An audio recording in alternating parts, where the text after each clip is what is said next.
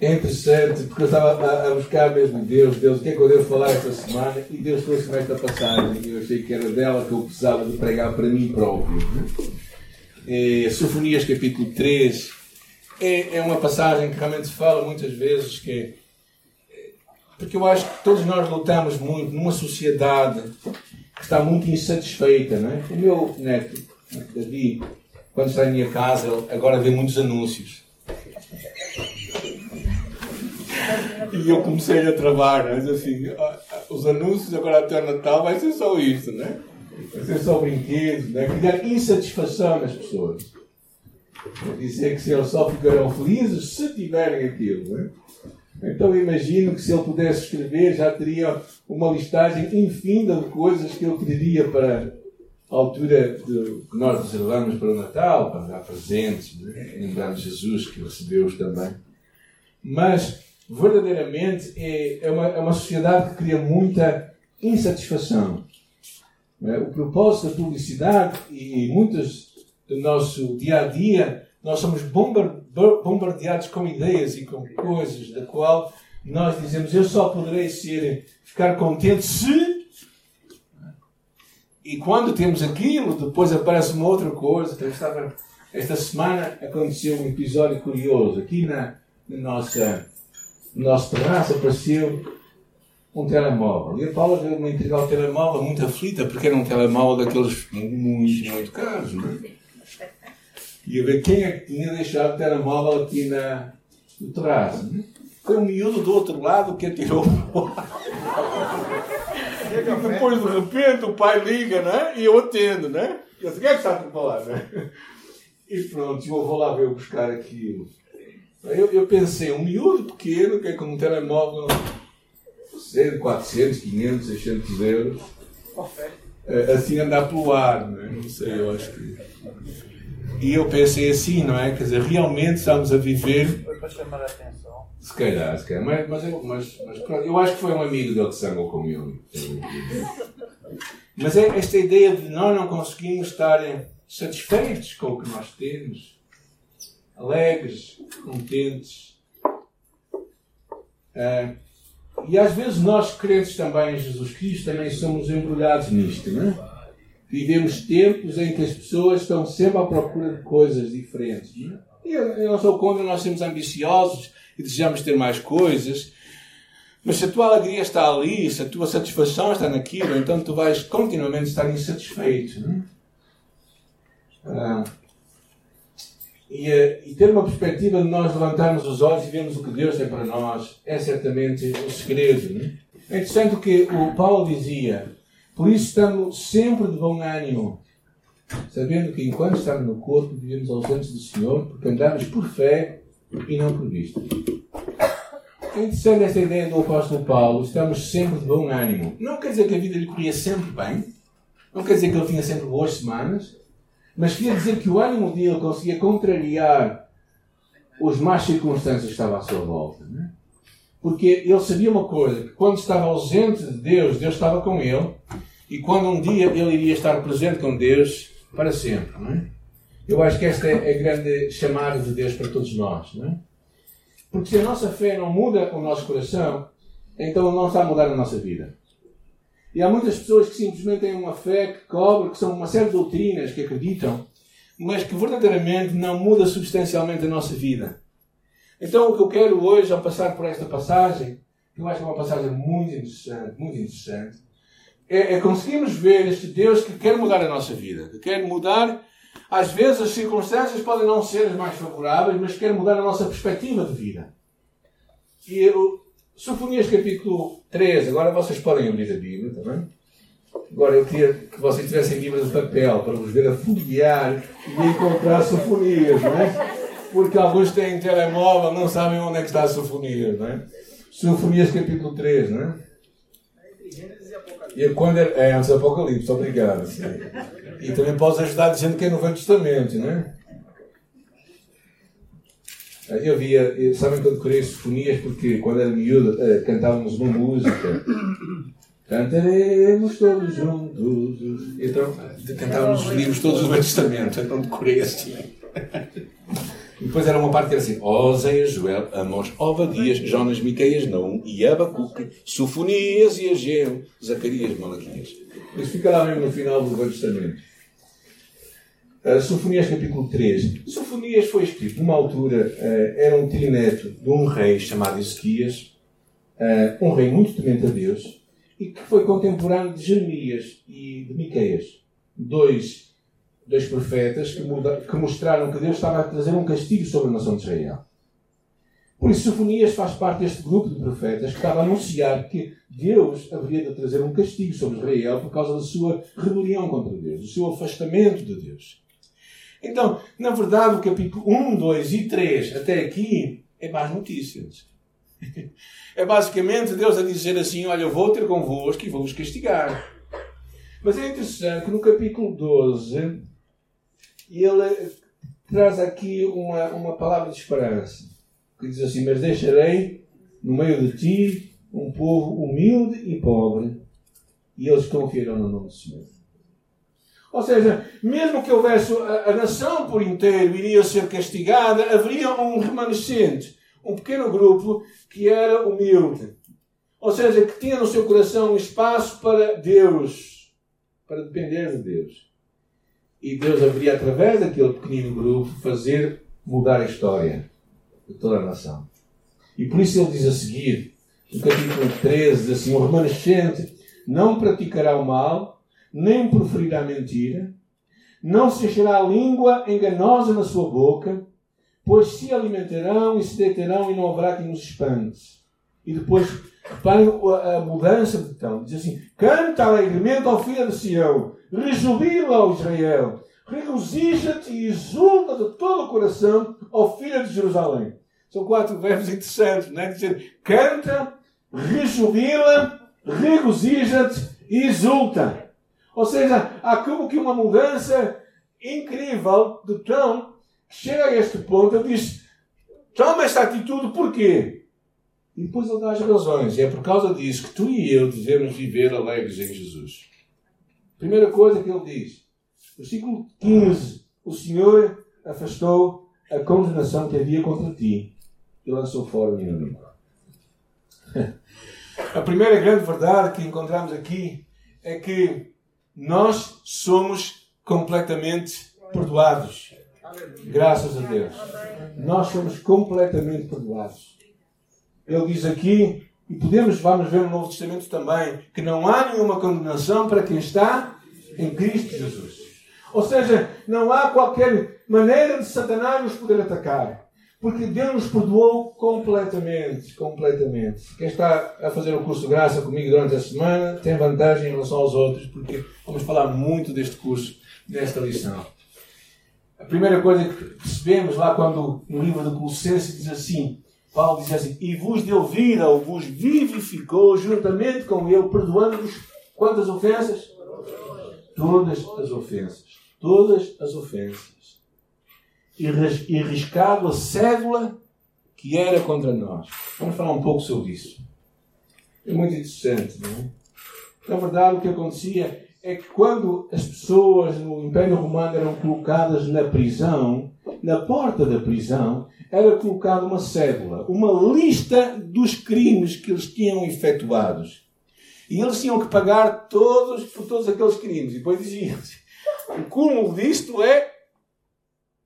Então, quando eles. Havia aquela cédula que estava lá colocada na prisão para que eles soubessem e os outros soubessem porque é que eles estavam presos.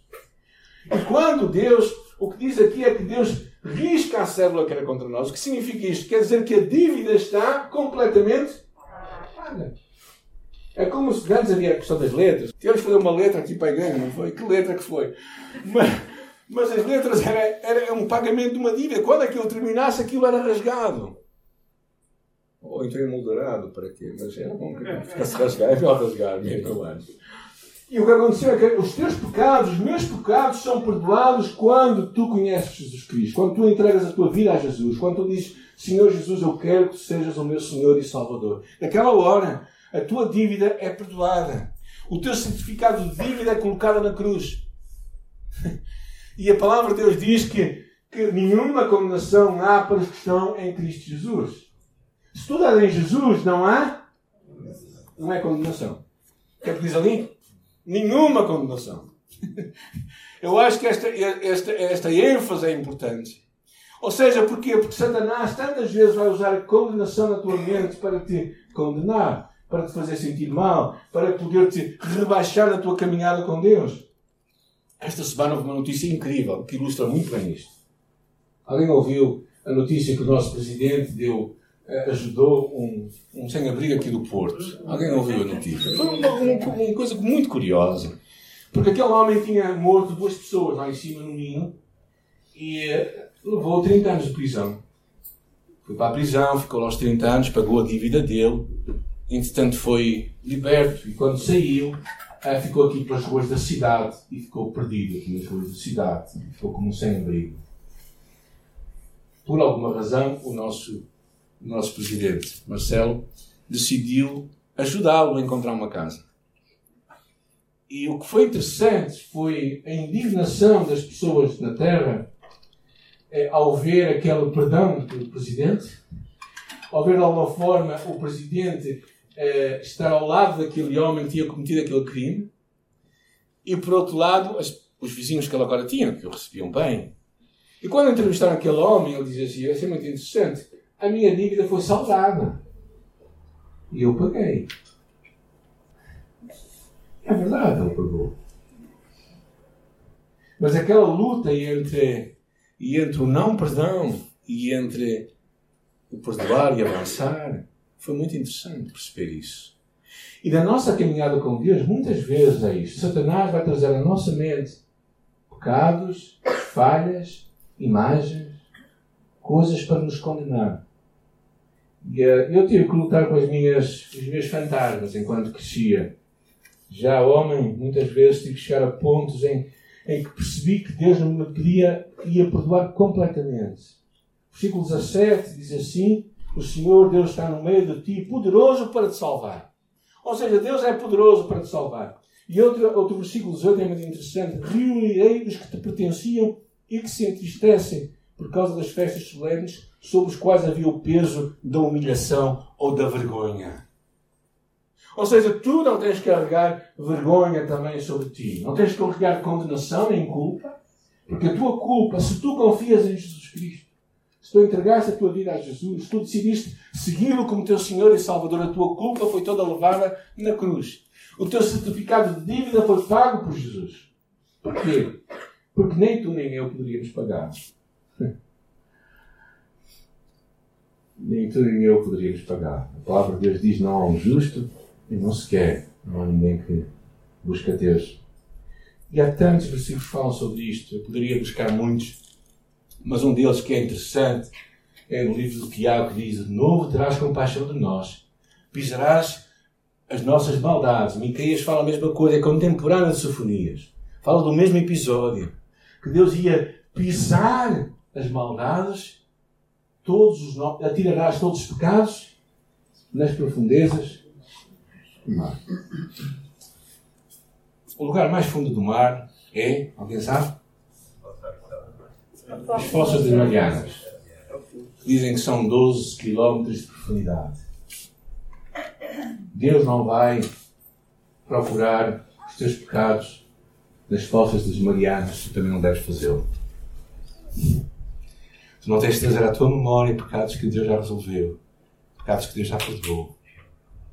E, é, e, e Deus lançando isto, quer dizer que Ele não vai trazer nenhum rosto para ti. Claro. Tu dizes assim, Ele esquece. Claro que ele, ele, de certa maneira, não esquece. Nem tu te esqueces, se calhar. Mas não vives condenado por aquilo. E é, eu acho que isto é muito importante nós nos lembrarmos. Há um outro versículo que diz em Colossenses, voltando àquele tema que Paulo falava, diz assim, despojando, ou seja, tirando o poder dos principados e potestades, os expôs publicamente e deles triunfam na cruz. Ou seja, o que acontece basicamente é que Satanás vai querer usar esta culpa sobre ti, mesmo quando tu és filho de Deus, para te impedir de avançar na tua caminhada com Deus. E outra coisa é vergonha. Vergonha de coisas que nós fizemos.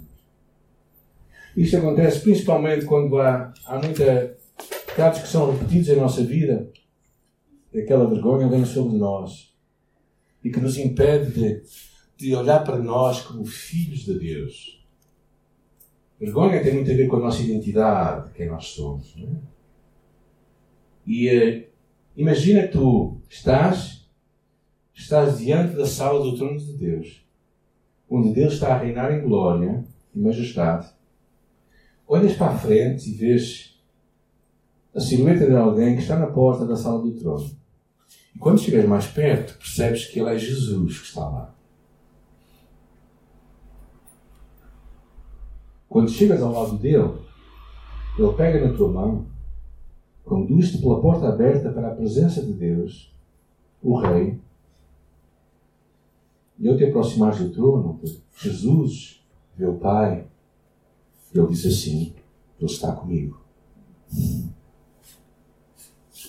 Hebreus diz: Cheguemos-nos confiadamente, com ousadia, ao trono da graça para recebermos misericórdia e acharmos graça em tempo oportuno.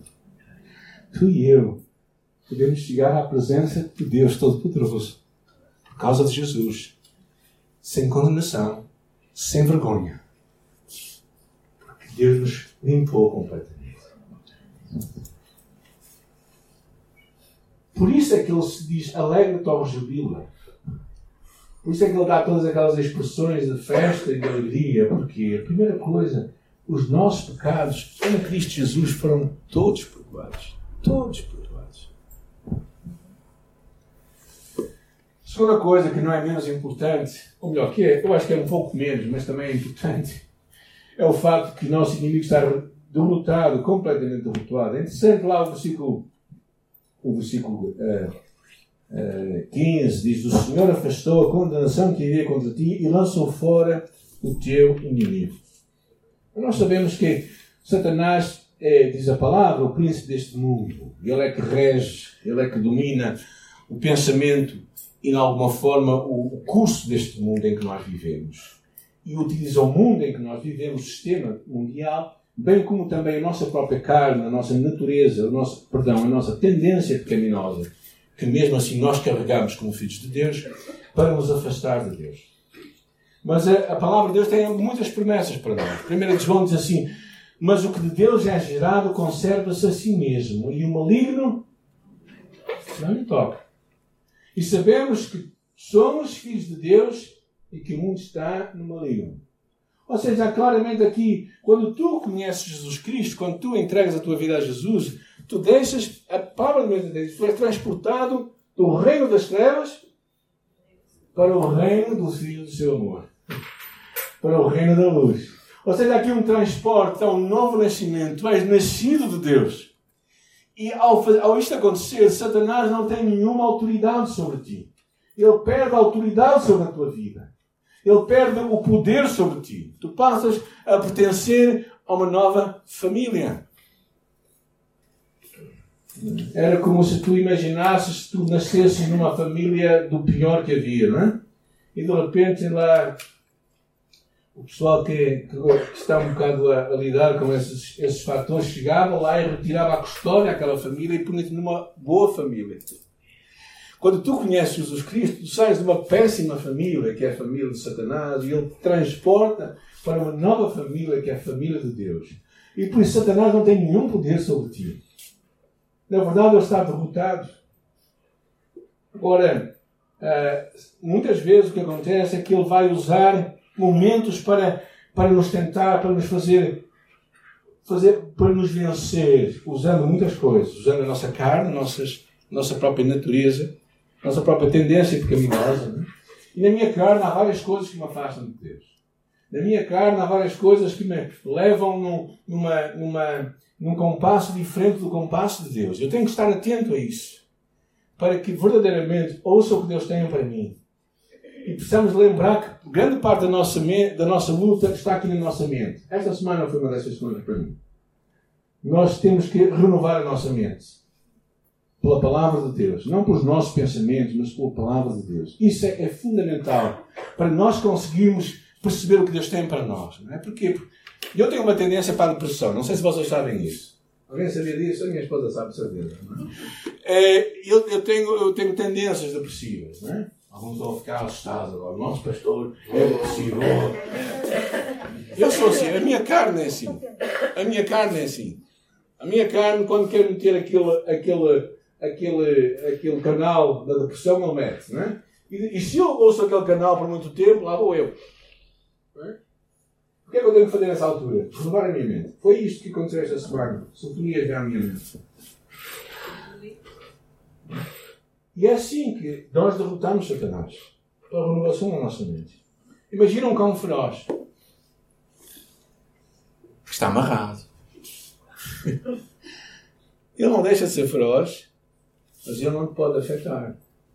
E Satanás verdadeiramente é assim. O mais que ele pode fazer é abrir a boca e fazer barulho. E verdadeiramente ele está derrotado. Agora, ele não vai entregar o seu, a, sua, a sua forma de influenciar ou de nos perturbar de qualquer maneira. E nós precisamos estar atentos, não é? Quando Jesus disse já está consumado, significava que ele conseguiu terminar tudo o que ele tinha ia fazer. Ela está significava está pago, está resolvido, está tratado. Não há nada que tu e eu precisamos de fazer para nos chegar a Deus, a não ser nos arrependermos e voltarmos para Ele. Sermos humildes, como diz o versículo 12. E Satanás vai usar muitas coisas para nos perturbar, a terceira coisa que nós nos devemos alegrar, vejam lá comigo o versículo, ainda estamos no versículo 15, diz: O Rei de Israel está no meio de ti. A terceira razão pela qual tu e eu nos podemos alegrar é que Deus, o Rei eterno, habita, está no nosso meio. Eu acho que esta é uma ideia incrível, né? Deus está no nosso meio. Não só está no nosso meio, mas a palavra de Deus até diz que Ele está em nós. Ele habita em nós. Se alguém me ama, guardará a minha palavra. Meu Pai o amará e viremos a Ele e faremos nele morada. Fazer morada é ficar. Eu vou de férias. Certo? Tivemos de férias este ano no Algarve, numa casa jeitosita. Pronto. Para não dizer outra coisa. É uma casa muito, muito interessante, que poderia ser minha, mas não é. Mas eu quando cheguei lá, eu sabia uma coisa: ali não era a minha morada. Não é? Porque eu estava de passagem. Mas quando nós temos uma morada, significa que é ali que nós vamos ficar. E Deus fica contigo comigo. Deus faz morada em nós. Por isso é que podemos estar alegres, porque o Rei Eterno habita no meio de nós. O Rei Eterno está no meio de nós. E na verdade, não somente está no meio de nós, mas ele está em nós. Isto é verdadeiramente incrível. Esta é uma imagem que, que mostra também, eu acho, a centralidade de Deus no meio do seu povo. Esta ideia de estar no nosso meio, eu gosto muito de pensar nisto. Sabem porquê? Porque imaginem o acampamento de Israel no, no, no deserto. É? O acampamento de Israel estavam, estavam por ter contendas, não é? E cada, cada grupo de famílias tinha uma tenda, tinha uma certa área, depois outra tinha outra área, outra outra área. E, e havia 12 tribos, não é? Com as tendas toda à volta. E no centro todas as tendas estava tabernáculo, o lugar onde Deus habitava. Deus estava no centro. Eu acho tão interessante esta imagem visual. A centralidade de Deus na nossa vida também deveria ser assim. Esta ideia de que, de que Deus está no nosso meio. Ele mesmo prometeu Jesus Cristo: Eu estou convosco todos os dias, até à consumação dos séculos. Deus habita no nosso meio. Deus está em nós. Deus estará conosco. Estava-me a lembrar daquela, daquela mãe que perdeu aquela menina a semana passada lá em Santo Tomé. Deus está com ela. Com toda a tristeza que pode haver no seu coração, Deus está com ela nesta hora. E Deus sabe o que é sofrer. Porque Deus também, quando entregou o seu Filho único ao mundo, Deus também o abandonou. Deus sabe o que é sofrer. Poderíamos muito estudar sobre as emoções de Deus. Em toda a Bíblia fala de muitas emoções de Deus. E uh, o que eu acho imprescindível para, e a razão pela qual nós nos podemos alegrar é que este Rei eterno, aquele que reina para sempre, está no nosso meio, habita em nós. Nosso meio. Nós podemos alegrar, os nossos pecados estão perdoados. E este Rei habita em nós. O nosso inimigo está derrotado. A quarta coisa que nós lemos é, é o que nós cantamos. O Senhor Deus está no meio de ti, poderoso para te salvar, e Ele se deleitará ou se alegrará em quem? O Senhor se alegra em ti. Consegue dizer isso para a pessoa que está ao teu lado? O Senhor se alegra em ti. Agora, eu não sei, esta imagem é incrível. Tu consegues, acreditas nisto? Estou sério, acreditas nisto? Deus está lá em cima. Hã? Está a deleitar-se em ti. Isto é um bocado ousado demais, não? Mas é o que a palavra de Deus diz, não é? Não, não está aqui. Alguém, alguém pode ler comigo, às vezes eu estou a dizer algum, alguma barbaridade, algum erro. E ele se agradará de ti, a minha vida, agradará, o deleitará, o jubilará em ti com alegria. E ele se renovará no seu amor e se alegrará em ti com júbilo. Ou seja, Deus está lá. Ei, ei, ei, ei. Deus está contente isto só acontece quando tu te sentes que és o filho amado de Deus. Isto só acontece quando tu percebes quem tu és. Que não estás condenado, que Satanás não tem nenhum poder sobre ti, que Deus está no meio de ti e por isso ele se alegra em ti. Agora alguns estão aqui a dizer, ah, mas ele se alegra no pastor, que é muito bom, pastor. Não, não é isso. É, isso é mentira, ok? Ele se alegra em cada um de nós, seus filhos. E é interessante lembrarmos o livro de Romanos, que eu gosto imenso, porque eu estou certo de que nem a morte, nem a vida, nem anjos, nem principados, nem potestades, nem o presente, nem o futuro, nem a altura, nem a profundidade, nem alguma criatura nos poderá separar do amor de Deus que está em Cristo Jesus, nosso Senhor. Nada, ninguém nos pode separar do amor de Deus. Eu acho tão significante esta palavra para um povo que estava idólatra, um povo que estava afastado, um povo a quem Deus iria castigar. Mas Deus não fecha a sua história. Tal como Deus não fecha a tua história nem a minha história quando nós falhamos. Nossa história não termina. Deus quer abrir um novo capítulo na tua história. Deus quer abrir um novo capítulo, uma nova oportunidade. Porque Ele se alegra em ti. Ele está contente contigo. Ele tem prazer em ti. Ele quer trabalhar em ti. Ele quer verdadeiramente mostrar que tu és o seu filho amado e ele tem prazer em ti. A primeira de João diz, é muito interessante, diz assim, nisto está o amor. Não em que nós o tenhamos amado a Deus em primeiro lugar, mas em que Ele nos amou a nós e enviou o seu Filho para pagamento pelos nossos pecados. Por isso não foste tu que escolheste Deus. Certo? Quem é que te, quem é que te escolheu? Foi Deus que te escolheu. Ora,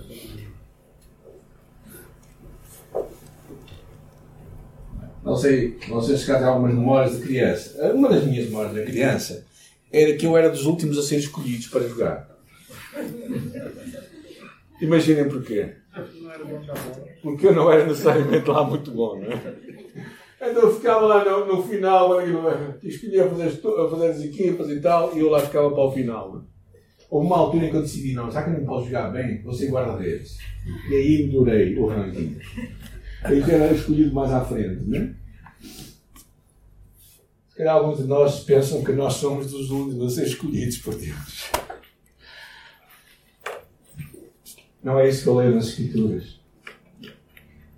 Não é isso que eu leio nesta passagem. O que eu leio nesta passagem é que Deus se alegra em nós e Deus nos escolhe nós. E uh, eu acho que isto é profundamente significativo para que tu possas olhar para a palavra de Deus e ter muitas razões para te alegrar. Mesmo no meio das crises que estamos a passar, dos tempos difíceis que estamos a viver, mesmo no meio de, de alguma de uma dose de, de grande opressão espiritual, e crises que estão a levantar, como até o que aconteceu durante esta semana, politicamente falando, todas as dificuldades que certamente iremos passar, notícias que vamos ouvindo. Mesmo no meio de tudo isto, o nosso Deus Todo-Poderoso é? nos quer, Ele tem prazer em nós, Ele, ele segura, nós estamos na Sua mão. Eu gosto muito desta imagem. Aqui, estas imagens são, são do Ministério da Liberdade em Cristo. Eu, como sou representante, tenho autorização para usá-las. Mas esta imagem para mim fascina. Pensar que nós estamos na mão de Deus e Ele segura em nós o amor. E por isso nos podemos alegrar nele. Alegrar porquê? Primeiro, porque nós, quando conhecemos Jesus Cristo, e daqui a pouco eu quero orar por ti. Se tu nunca entregaste a tua vida a Jesus, hoje é a da oportunidade.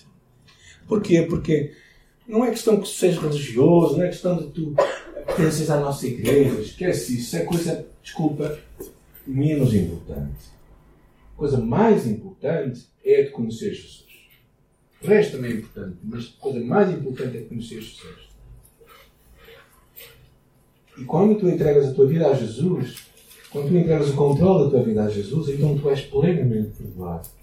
Eu era miúdo, pequeno, já contei isto muitas vezes. Os irmãos que já estão aqui há muitos anos, lamento, mas já me conhecem as minhas histórias. Não é todos, mas bastante. Né? Eu era miudito, 8 anos de idade. Uma das coisas que eu fazia com os meus colegas era apanhar fruta. Tínhamos aquela máxima que era roubar para comer não é pecado. Eu sabia que era pecado. E, e numa dada altura eu tive uh, claramente uma visão. Uma visão que era o lavrador vinha atrás de mim com uma espingarda. Uma, uma Diana 127. Alguém se lembra o que era isto? Alguém usou? Ok, eu usei. Uma Diana 127. Isto não era uma mulher, era uma, era uma espingarda, ok? Clarificar. E então o lavrador vinha atrás de mim com uma Diana 127 e eu a correr, não é? A correr. E de repente um barracão sai um braço e tira-me para dentro. Como era um som, eu vi através daquela parede. Não é? E vi o lavrador a continuar a correr.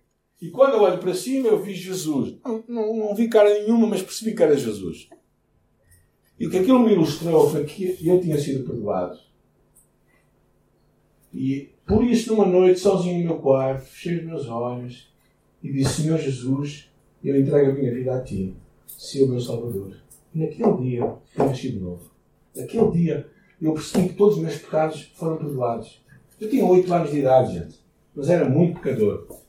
Até era bom rapaz, bom menino. Mas sabia que eu era pecador. E um pecado mancha tanto uma, uma nova, é tão má quanto muitas novas. É?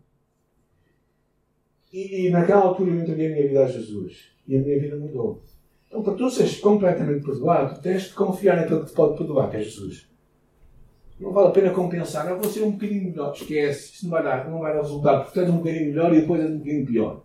Certo? Vai estar sempre ali para a frente e para trás, para a frente e para trás. Precisas entregar a tua vida a Jesus. Segunda, segunda coisa para tu te alegrar é que Satanás está derrotado. O nosso inimigo está derrotado. Tem uma boca grande, mas está preso o nosso Rei eterno habita em nós. No meio de nós e em nós. E finalmente, o nosso Deus tem prazer em nós.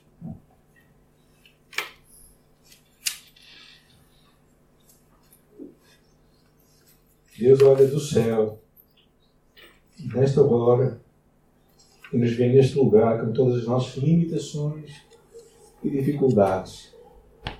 E Ele se alegra em nós. Uma imagem incrível, este Deus que nos ama. Mas se tu conseguires visualizar isso, eu acho que tu vais ter motivação para viver uma vida que Deus quer. Porque tu sabes que viver para lhe agradar é a coisa mais importante. Mas eu quero orar por alguém que neste dia quer entregar a sua vida a Jesus. E talvez não saiba como fazê-lo. Então, meu convite é que possas repetir, mesmo no teu lugar, esta oração que eu vou fazer. E o que vai acontecer nesta oração é simplesmente uma oração. É tu entregares a tua vida a Jesus. Tu dizes, Senhor Jesus, eu quero seguir-te, eu quero amar-te, eu quero fazer a tua vontade. Se tu queres fazer isso, mesmo no teu lugar, eu quero convidar a orar comigo, está bem? Senhor Jesus, nesta manhã, eu estou grato pelo teu amor por mim. Porque tu morreste numa cruz, mas tornaste a viver. Eu reconheço que tenho andado longe de ti tenho vivido a minha vida à minha maneira. Mas nesta manhã eu quero entregar a minha vida a Ti.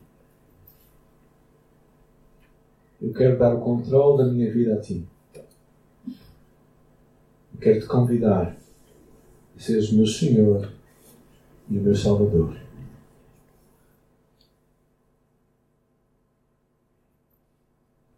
Estou grato porque tu ouves a minha oração nesta manhã.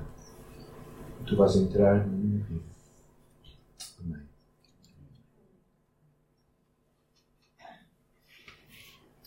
Se tu fizeres esta oração hoje, eu gostaria de saber, está bem? Gostaria de poder orar por ti, contigo. Eu acredito sinceramente que a tua história mudou hoje. Mudou hoje. Podes ter 8, podes ter 80. Nunca é tarde demais para conhecer Jesus. Nunca é tarde demais para conhecer Jesus. Nunca é tarde demais para, para o amares e para perceberes que todos os teus pecados estão perdoados. E a minha proposta não é, não é que tu sigas uma religião. A minha proposta é que tu sigas um Salvador, que é Jesus Cristo. E ao seguir este Salvador maravilhoso, que é Jesus, tu vais encontrar um lugar, uma família, onde tu vais poder estar, onde tu vais poder ser amado, onde tu vais poder amar, onde tu vais poder contribuir, onde pessoas vão poder investir na tua vida. E ficaremos muito contentes, certamente, que se esta fosse a tua família. E louvamos a Deus por tudo que Deus está a fazer. Nós também estamos a começar agora os cultos à tarde, alguns sabem, não é? Por isso, encorajem outras pessoas a estarem connosco à tarde, às seis da tarde, estaremos cá. E tem sido uma bênção também receber algumas visitas, algumas pessoas que têm estado connosco nestas últimas semanas. Estamos muito contentes pelo que Deus está a fazer. Deus está no nosso meio e nós nos podemos alegrar com Ele.